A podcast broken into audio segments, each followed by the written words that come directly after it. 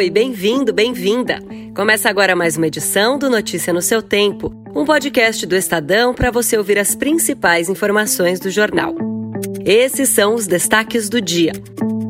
Super salários custam quase 4 bilhões de reais por ano aos cofres públicos. A auditoria da gestão Tarcísio aponta desvios em estradas de tucanos e a exposição celebra os 150 anos de Santos Dumont.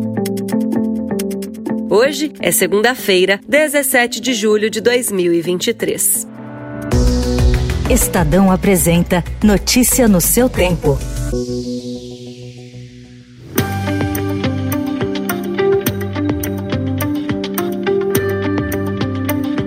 O grupo de servidores públicos que ganham acima do teto do funcionalismo, hoje de R$ 41.600 mensais, custa 3,9 bilhões de reais por ano aos cofres da União, dos estados e dos municípios. No ano passado, 25.300 pessoas faziam parte desse grupo seleto, o equivalente a 0,23% dos servidores aprovados em concurso e com estabilidade no cargo. O levantamento foi realizado pelo Centro de Liderança Pública com base na PNAD de 2022. Embora o número de funcionários beneficiados seja pequeno em relação ao total de empregados do setor público, o gasto supera o orçamento do Ministério do Meio Ambiente de 3 bilhões e meio de reais.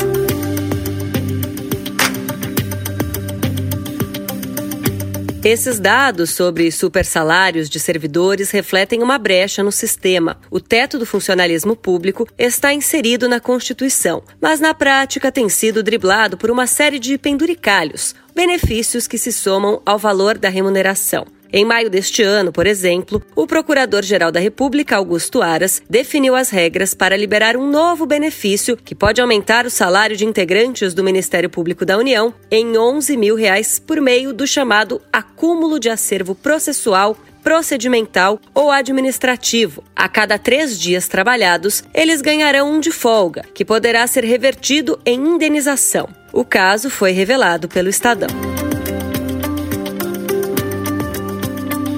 Em São Paulo, a Secretaria de Agricultura do governo entregou ao Tribunal de Contas do Estado um relatório em que aponta graves irregularidades no programa Melhor Caminho de construção de estradas rurais entre os anos de 2021 e 2022. Segundo o documento, foram pagos cerca de 200 milhões de reais por obras que não foram concluídas. Outros 300 milhões de reais foram gastos, aponta a análise interna, sem passar pelo protocolo de processos internos que garantem a qualidade das obras. Os atos aconteceram nas gestões de João Dória e Rodrigo Garcia. O Estadão consultou o TCE de São Paulo, que afirmou que ainda não há nenhuma decisão sobre as irregularidades apontadas no documento. A Secretaria de Agricultura foi procurada, assim como os ex-governadores Dória e Garcia, mas eles também não se manifestaram.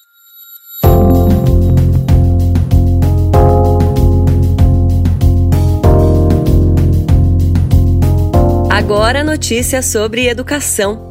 Fazer intercâmbio está nos planos de muitos brasileiros, mas nem sempre cabe no bolso. A recente tendência de queda na cotação do dólar reforçou o sonho de quem pensa em estudar fora. O câmbio atrativo pode aliviar gastos com matrícula, acomodação e visto, e vale até para países que não usam a moeda americana. Só no primeiro trimestre de 2023, a procura por cursos de idiomas no exterior cresceu 60% ante o mesmo período do ano passado, segundo a agência Student Travel Bureau, com destaque para a Austrália, que sofre com a falta de mão de obra qualificada e tem mais opções para aquisição da cidadania.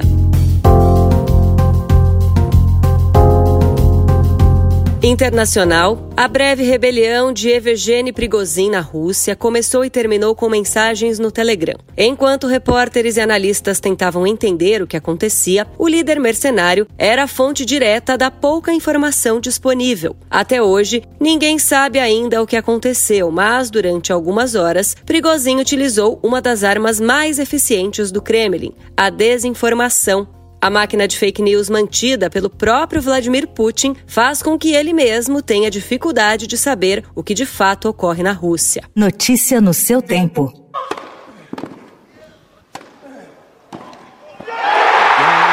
Djokovic is deposed. there's a new king of centre court, Carlos Alcaraz of Spain.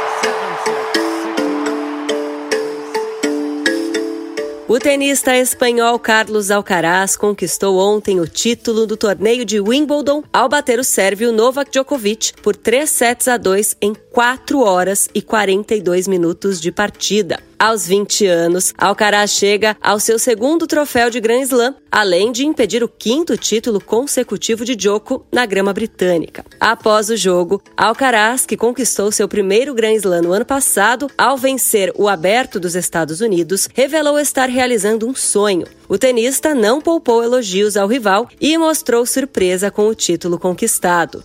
You know, I have to congratulate Noah. You know, it's uh, amazing to play against, against him. Uh, what can I say about, about him? It's uh, unbelievable that uh, you you inspire me a lot. Uh, you know, I started uh, playing tennis, watching watching you. I mean.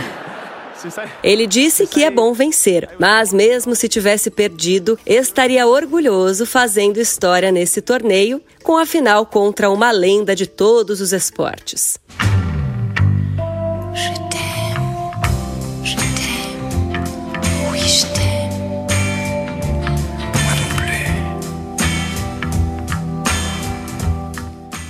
O domingo também foi de luto na música e no cinema. A cantora e atriz franco-britânica Jane Birkin, de 76 anos, foi encontrada sem vida em sua casa em Paris. A causa da morte não foi divulgada. Seus primeiros papéis foram em dois filmes premiados no Festival de Cannes: Le Knacht, de Richard Lester, em 1965, e Blow Up, de Michelangelo Antonioni, em 1967.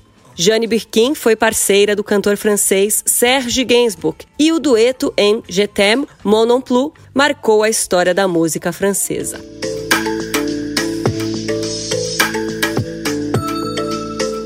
Aberta no Farol Santander, a exposição Santos Dumont, o poeta inventor, comemora os 150 anos do brasileiro, conhecido como o pai da aviação, uma das grandes atrações da mostra é a réplica em tamanho real do modelo 14 bis, o biplano com o qual Dumont fez o primeiro voo homologado no mundo em 23 de outubro de 1906 no Parque de Bagatelle, na área central de Paris. Ainda há itens raros, como a primeira edição do livro Os Meus Balões, publicado por Santos Dumont em 1904, o sexto do Balão Brasil, o primeiro executado sob projeto e orientação do próprio homenageado, além de um gorro e luvas do aviador. A mostra pode ser visitada até 15 de outubro.